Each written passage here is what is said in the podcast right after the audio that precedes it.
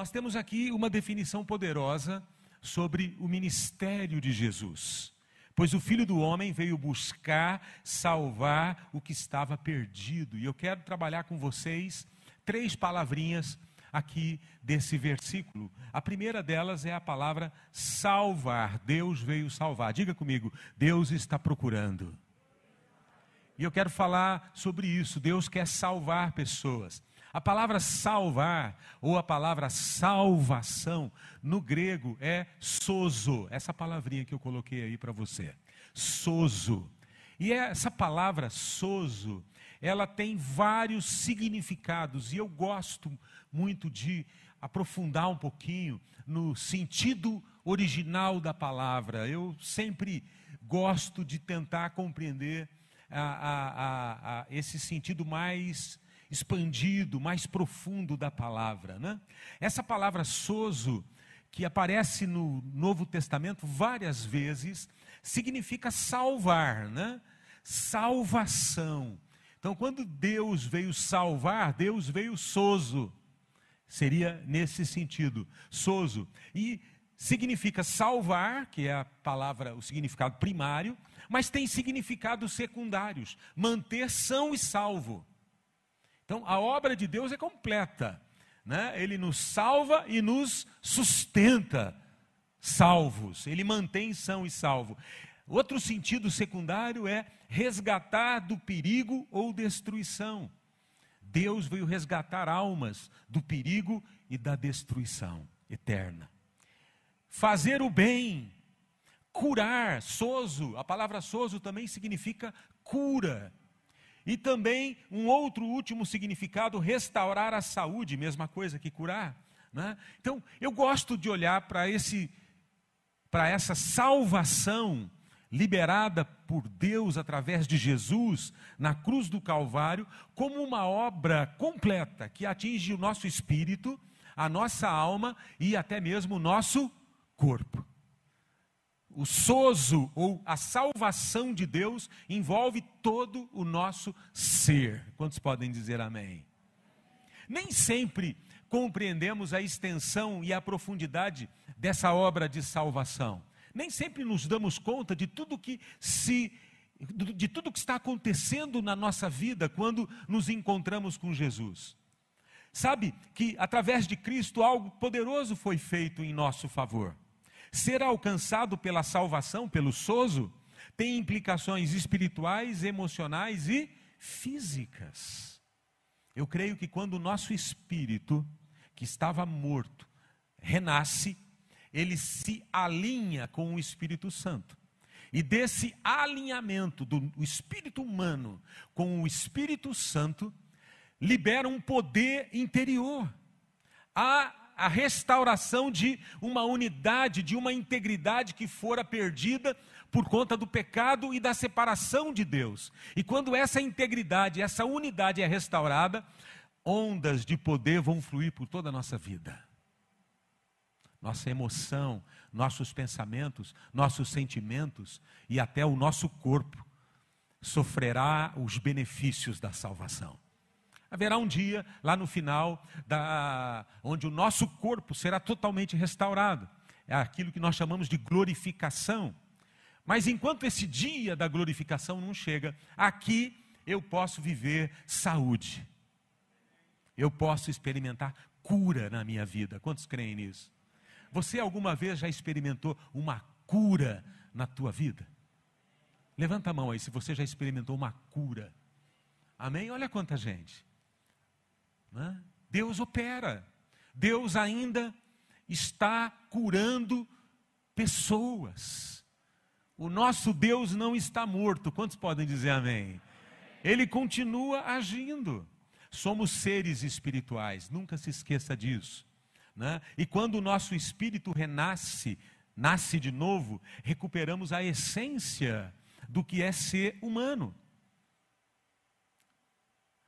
a identidade, a imagem e semelhança que nos foi conferida lá na criação, se perdeu com o pecado, ficou, é, a, a, ficou é, com, com distorções, mas quando o nosso espírito nasce de novo, Deus começa um processo de restaurar nossa identidade. Eu gosto desse conceito de que Cristo é capaz de nos manter são e salvo. Estamos seguros. Deus nos dá segurança de salvação. Nós estamos do lado de dentro da arca e não dependurados do lado de fora. Pensa um pouquinho na arca de Noé. Noé, sua esposa, três filhos, as noras, oito pessoas entram na arca. Se você voltar lá em Gênesis, você vai encontrar essa história. Oito pessoas entram na arca. E o texto sagrado diz que quando Noé entrou com a sua família e todos os animais lá que o seguiram, Deus selou aquela porta por fora.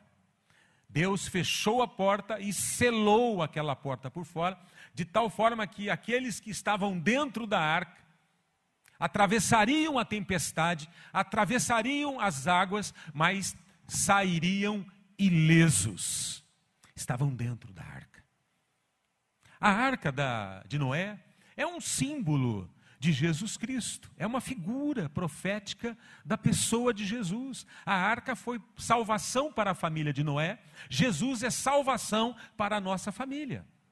Nós estamos nele. E a Bíblia diz que, da mesma forma que Deus selou aquela arca, eu e você também fomos selados com o Espírito Santo da promessa, que é a garantia daquilo que há de vir, do reino que vem. Então, na sua vida que creu, há um selo que garante o seu destino.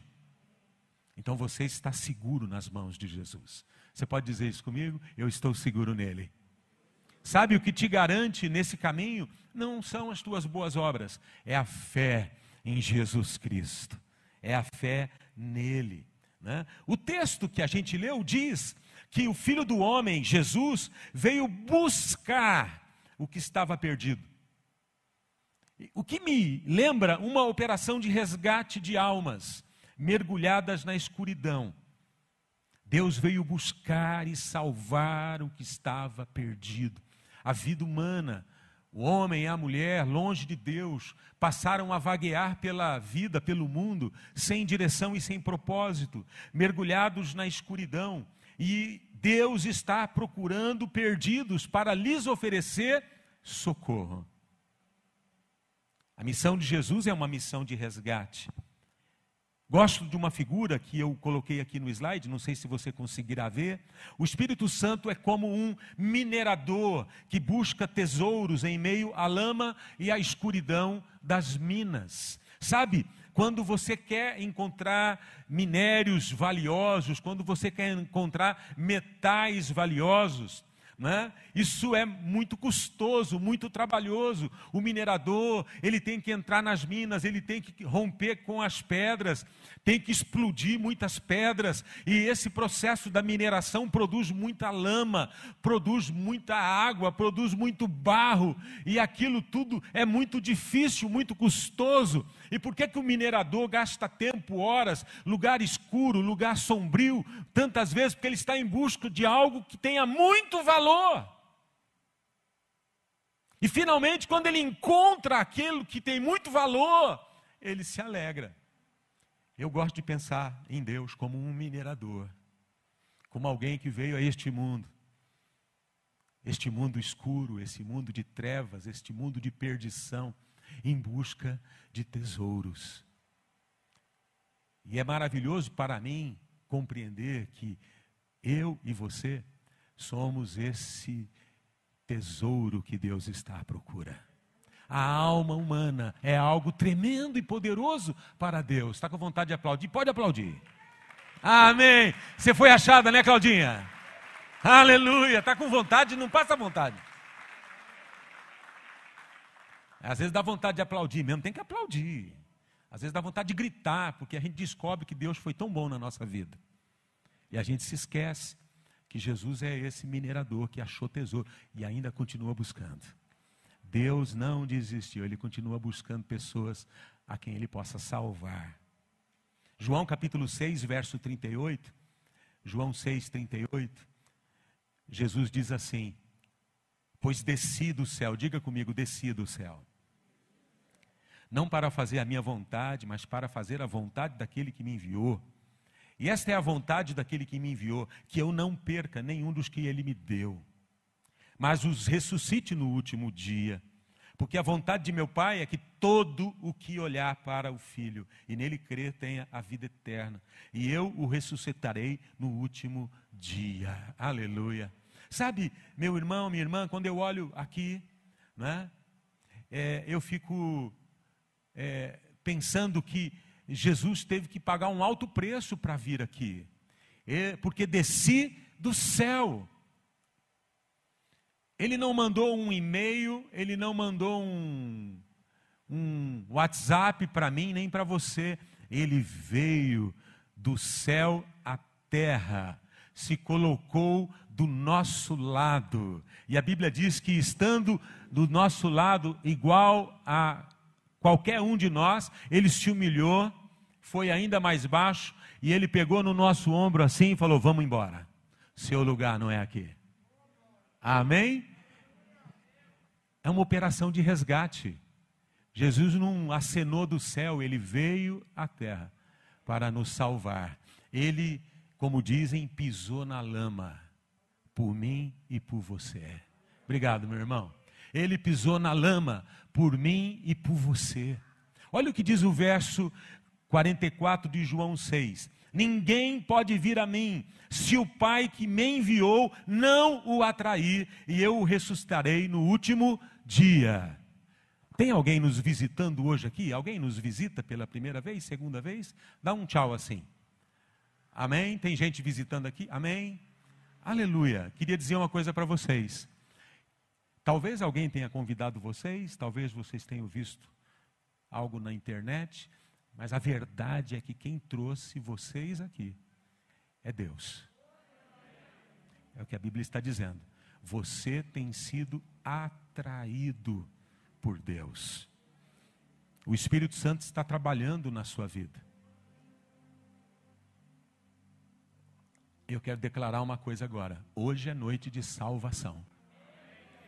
Deus vai encontrar alguns tesouros que estavam ocultos e escondidos e trazer à luz. Eu creio nisso. Hoje de manhã, Deus achou um punhado de gente.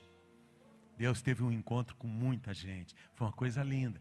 E Deus vai fazer também agora. Jesus disse: Desci do céu para fazer a vontade daquele que me enviou. Sabe que a presença de Jesus em nosso mundo caótico é uma demonstração poderosa do que é amor em ação.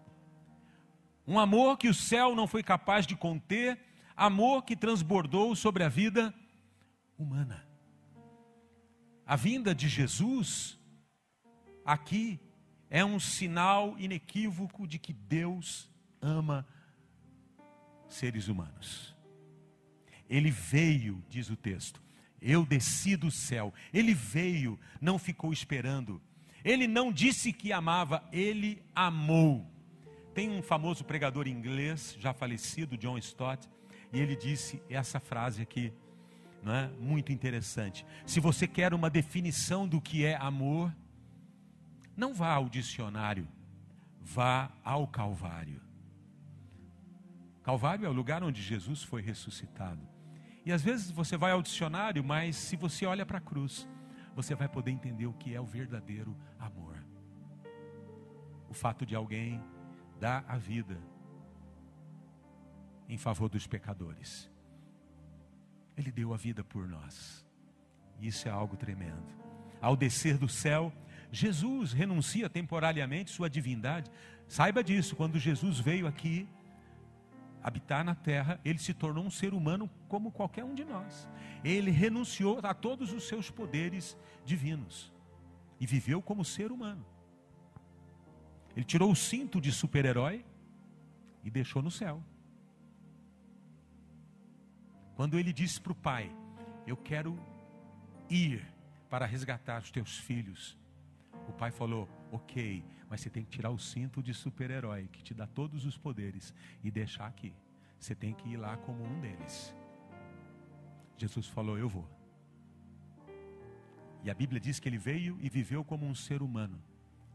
E tudo aquilo que você viu na vida de Jesus ali acontecendo, quando você lê os evangelhos, Saiba disso, ele viveu tudo aquilo como um ser humano, como eu e você. Todos os milagres que ele fez, ele fez como um ser humano. Sabe o que isso significa? Que eu e você também podemos fazer. Uau! Ele diz que nós poderíamos fazer coisas maiores do que aquelas que ele fez. Agora, por que, que Jesus operava no sobrenatural? Porque ele estava em sintonia absoluta com o Pai. Ele e o Pai eram um. E quando um cristão se alinha com o Pai, coisas grandes vão acontecer milagres vão acontecer, igrejas vão surgir, vidas se converterão, pessoas serão curadas quando há um alinhamento. Imagina quando uma igreja local como a nossa começa a se alinhar com Deus. O que vai acontecer em Presidente Prudente? O que, que vai acontecer, irmãos? Céu na terra. Quantos querem ver o céu na terra? Eu quero. E Deus está liberando isso. Ao descer, ele renuncia à sua divindade, passando a viver como um cidadão da terra, acolhendo e aceitando nossas limitações, sofrendo as tentações comuns a todos nós, para que através de sua vida e sua morte, a humanidade pudesse reencontrar o caminho dos céus. Abra sua Bíblia, por favor, caminhando para o final, Filipenses capítulo 2, verso 5.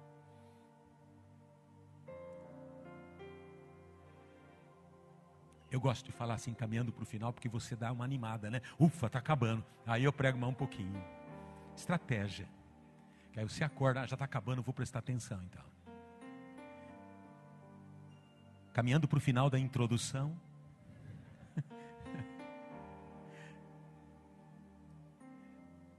Filipenses capítulo 2, verso 5. Seja a atitude de vocês a mesma de Cristo Jesus que, embora sendo Deus, não considerou que o ser igual a Deus era algo a que devia apegar-se, mas esvaziou-se a si mesmo, vindo a ser servo, tornando-se semelhante aos homens e sendo encontrado em forma humana, humilhou-se a si mesmo e foi obediente até a morte morte de cruz. Foi exatamente isso que eu disse há pouco e exemplifiquei com o irmão aqui. embora sendo Deus, não considerou que o ser igual a Deus era algo a que devia apegar-se. Ele renuncia à sua divindade para viver uma experiência aqui na terra. Uma experiência que pudesse gerar salvação, sozo. E ele venceu. Sabe, não haveria redenção sem identificação. Jesus não poderia se tornar o Salvador da humanidade, se ele não se identificasse com a humanidade. Porque o que Jesus veio fazer na terra foi pagar a culpa do nosso pecado. O que Jesus veio fazer na terra foi viver como um ser humano para pagar a culpa do nosso pecado. Se você lê Isaías 53, você vai ver essa declaração que ele se fez injusto para que nós nos tornássemos justos. Ele se fez pecadores, pecador, para que nós fôssemos feitos santos. Jesus veio fazer essa troca. Quem merecia morrer naquela cruz não era Jesus, éramos nós. Cada um de nós merecíamos aquela cruz. Mas Deus resolveu enviando o seu único filho, para que todo aquele que nele crê não morra mais, mas tenha a vida eterna. Essa é a grande troca da cruz. A morte de Jesus na cruz é uma morte substitutiva. Ele morre em nosso lugar, ele sofre a punição pelo pecado de cada um de nós e com isso oferece perdão a todos os que nele creem. Por que ele fez isso? Por quê? Por quê? Por que não deixar a humanidade em sua trajetória autodestrutiva? Porque Deus se importou com a gente. Fomos nós que escolhemos viver longe de Deus. Fomos nós que lá no jardim, lá no princípio, dissemos: quero viver a minha vida segundo as minhas condições, não quero viver debaixo das condições do Senhor, quero viver a minha vida. Como o filho pródigo de Lucas 15, quero viver a minha vida, me dá a minha herança, vou viver a minha vida. Quero saber do Senhor, Pai. Nós fizemos isso. Nós viramos as costas para Deus como humanidade. Por que, que Deus não nos deixou em nossa trajetória autodestrutiva? Porque Deus é amor. A essência dele é o amor. João capítulo 6, verso 40, está aí na tela, né?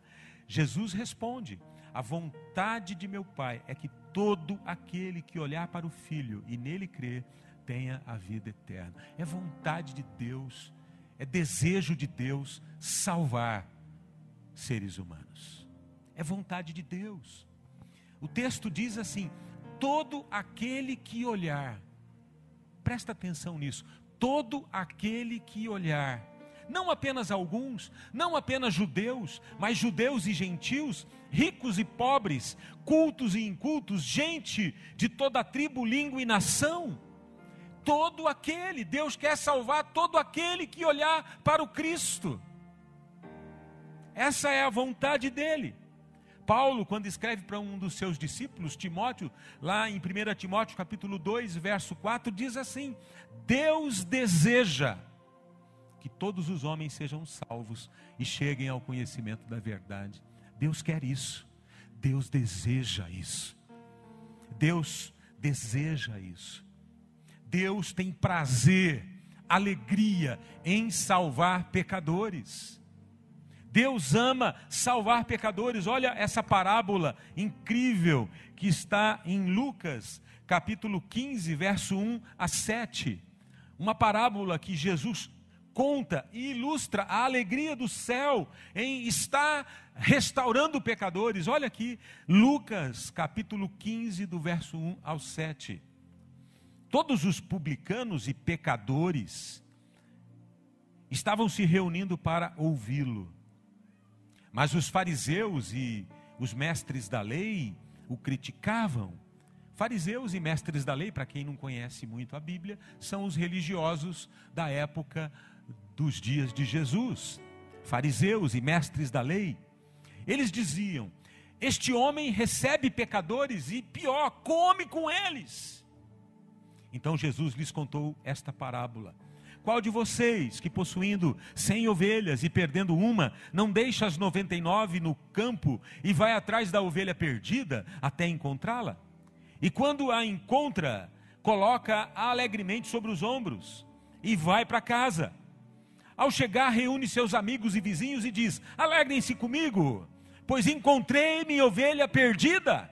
Eu lhes digo que, da mesma forma, haverá mais alegria no céu por um pecador que se arrepende, do que, porque 90, do que por 99 justos que não precisam arrepender-se. Aleluia. Alegria no céu. Sabe o que alegra o céu? Quando um, uma pessoa se arrepende dos seus pecados e clama por Jesus Cristo. Uma pessoa. Hoje é dia de festa no céu. Quantos creem? Hoje é dia de festa no céu né? em nome de Jesus. Este homem, né? os religiosos disseram, este homem recebe pecadores e come com eles. Pecadores são bem-vindos na casa do Pai. Pecadores são bem-vindos, porque aqui eles podem encontrar perdão, cura e libertação. Enquanto os fariseus e mestres da lei, os religiosos, amavam viver entre os seus iguais, mantendo distância segura dos pecadores, o mestre sentava para comer com eles, gastava tempo com eles, ouvia as suas dores, era solidário, se preocupava com as suas histórias, gostava de ouvir as suas histórias, suas dores e oferecia esperança. Se tem uma coisa que a igreja precisa ser, ou se tornar um lugar que ouve as dores, um lugar que oferece esperança. Diz o texto que há mais alegria no céu por um pecador que se arrepende do que por 99 justos que não precisam arrepender-se. A alegria de Deus, meus irmãos, é salvar almas que estão caminhando para o inferno. O inferno não é a vontade de Deus para a sua vida. Quantos podem dizer amém? O inferno não é para você. O inferno não é para você. O propósito para a vida humana não é o inferno. Não é. Ele não quer enviar ninguém para o inferno. Deus não tem prazer nenhum em enviar pessoas para o inferno. Deus não quer enviar ninguém para o inferno. Deus quer povoar o céu. O céu é o teu lugar. O céu é o teu lugar. Diga aí comigo: o céu é o meu lugar. A eternidade ao lado de Deus é o meu lugar. Amém? É isso que Deus quer para você. E existe um meio para que você possa chegar lá. A cruz de Jesus é a maior prova de que o plano de Deus é salvar vidas e não condenar. Deus não quer condenar ninguém. E é exatamente isso que diz em João capítulo 3, verso 17. Olha que, que, que claro. Pois Deus enviou seu Filho ao mundo, não para condenar o mundo, mas para que este fosse salvo por meio dele. Fosse soso, né? Aqui no original, fosse soso por meio dele.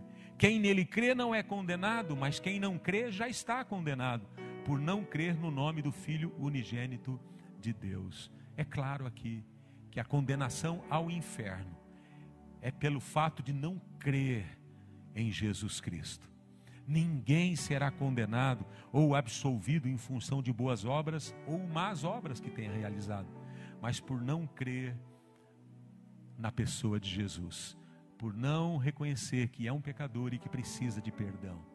E aí fica a pergunta: para quem então, para quem então foi preparado o fogo do inferno?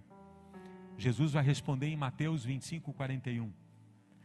Então ele dirá aos que estiverem à sua esquerda: Malditos, apartem-se de mim para o fogo eterno, preparado para o diabo e os seus anjos. O fogo eterno foi preparado para o diabo e para os seus anjos. O inferno não é para você, não é o seu lugar. Todavia, a Bíblia diz que todos os que escolherem viver suas vidas longe de Deus aqui e do outro lado na eternidade irão para o inferno. Mas é uma escolha que eu e você podemos fazer. Deus oferece a salvação.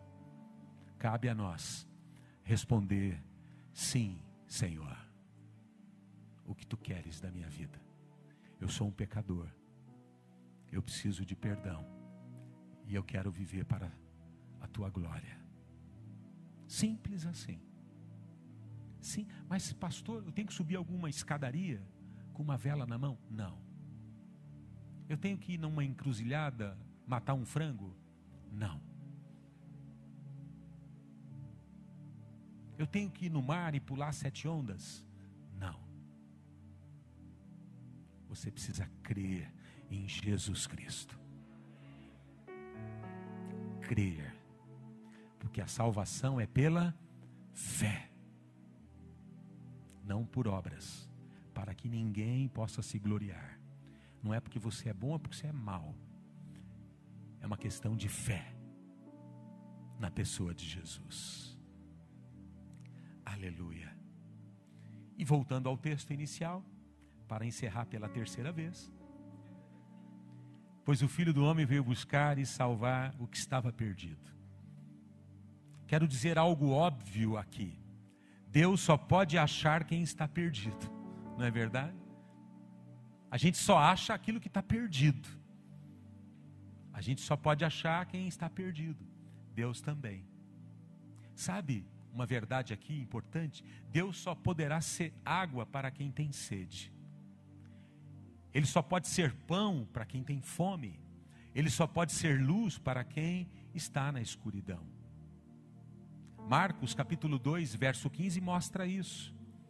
Jesus está comendo na casa de Levi, que é o Mateus, que foi um dos apóstolos, né? ele era publicano, durante uma refeição na casa de Levi ou Mateus, muitos publicanos e pecadores estavam comendo com Jesus e seus discípulos, pois havia muitos que o seguiam.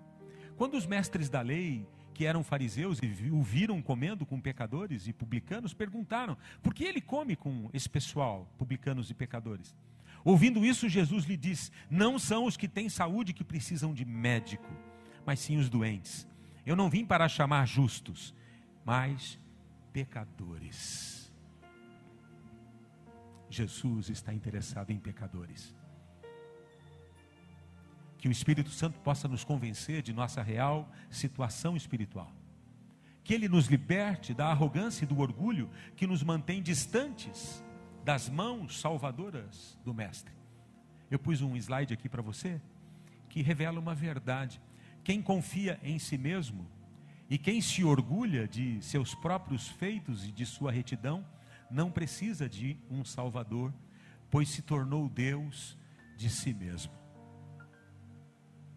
Muitas pessoas confiam em seu bom caráter, em suas boas obras, olham para o mundo e dizem: Mas eu não sou assim como essas tantos que estão perdidos, eu sou gente boa até. Se comparado com a média, eu estou bem. Essas pessoas não precisam de Jesus. Eles se acham sãos. Eles se acham suficientes. Não preciso de um Salvador. Esses Deus não pode tocar porque trazem em si orgulho de sua própria bondade. Mas Deus está procurando aqueles que reconhecem que, precisa de sal, que precisam de salvação. Pois eu desci do céu, não para fazer a minha vontade, mas para fazer a vontade daquele que me enviou, e esta é a vontade daquele que me enviou, que eu não perca nenhum dos que ele me deu, mas os ressuscite no último dia. Deus não vai desistir. Ele vai continuar procurando até encontrar a última pessoa. Ninguém será deixado para trás. Ninguém será deixado para trás. Como igreja de Jesus, precisamos recuperar essa paixão que Deus tem pelos perdidos. Nossa geração está em busca de uma voz autêntica, uma voz que aponte o caminho de volta para Deus. O Espírito Santo tem nos desafiado nesses últimos meses a redirecionarmos nossas prioridades ministeriais.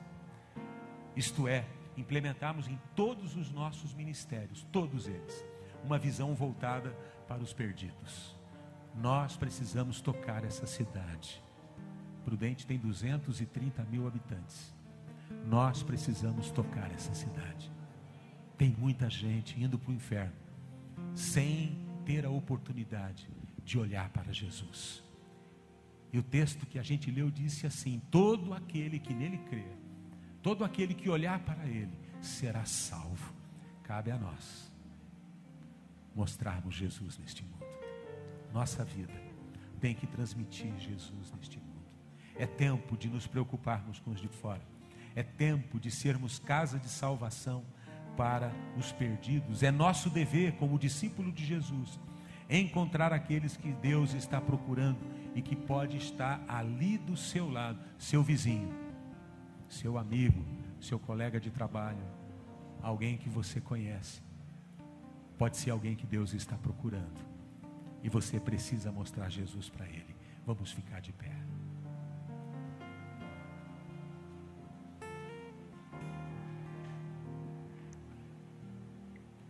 Jesus desceu do céu para buscar vidas que estavam perdidas.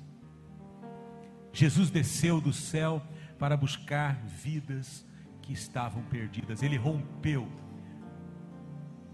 ele rompeu o céu para vir à terra, estender a mão para você. Nós vamos adorar a Deus com um canto que cantamos pela manhã, que fala dessa procura, que fala dessa busca aquela que cantamos, né? que fala dessa busca de Deus, que vai superando mentiras, vai subindo montanhas, porque Deus, como um minerador, quer encontrar tesouros. E nada vale mais do que a sua alma. No céu, nada vale mais do que a sua alma. Você tem grande valor para Deus.